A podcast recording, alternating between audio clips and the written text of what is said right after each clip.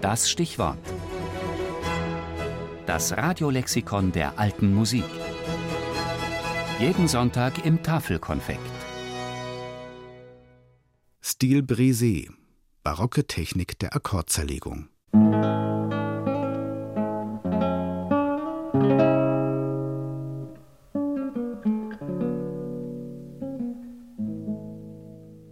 Als die Konzertgitarre in der zweiten Hälfte des 20. Jahrhunderts zu ihrem künstlerischen Höhenflug ansetzte, sahen sich die Interpreten oft einem Vorwurf ausgesetzt, ob sie denn wirklich jeden Akkord zerlegt spielen müssten, also die Akkordtöne nacheinander. Das würde einem Pianisten, Streichquartett oder Orchester niemals einfallen. Was in den Noten übereinander steht, wird gleichzeitig gespielt, punktum. Es scheint aber in der Natur der mit den Fingern gezupften Saiteninstrumente zu liegen, wie zum Beispiel auch bei der Laute.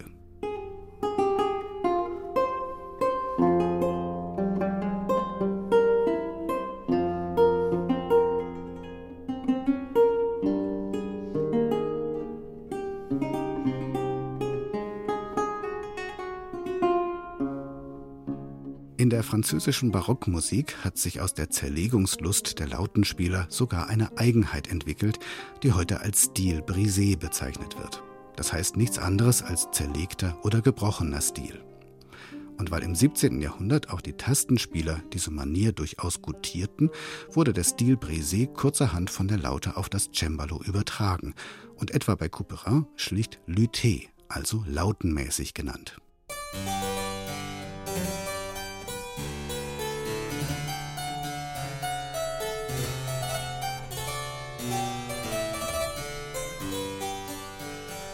Die Lautenisten verbanden die Akkordbrechungen mit der Hervorhebung von melodisch wichtigen Tönen, und zwar durchaus in einem polyphonen oder zumindest pseudopolyphonen Gefüge.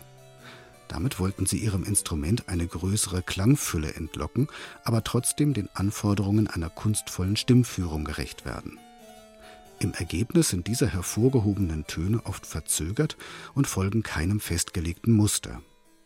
Durch die unregelmäßigen Phrasenlängen ergibt sich eine reizvolle Unvorhersehbarkeit.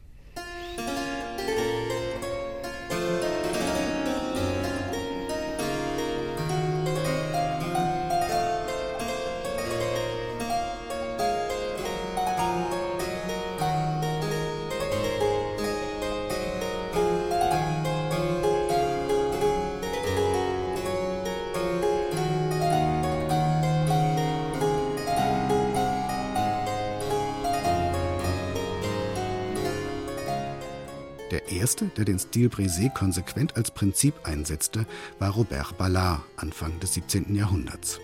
Nach und nach wurde der Stil Brisé zur Mode und typisch für die französische Lautenschule. Die Lautenisten münzten eine Schwäche ihres Instruments zu einer Stärke um, die in der Musik für Tasteninstrumente auch viel später noch ihre Spuren hinterlassen hat. Hier wurzelt zum Beispiel die versteckte Mehrstimmigkeit der Arpeggio-Figuren bei Frédéric Chopin.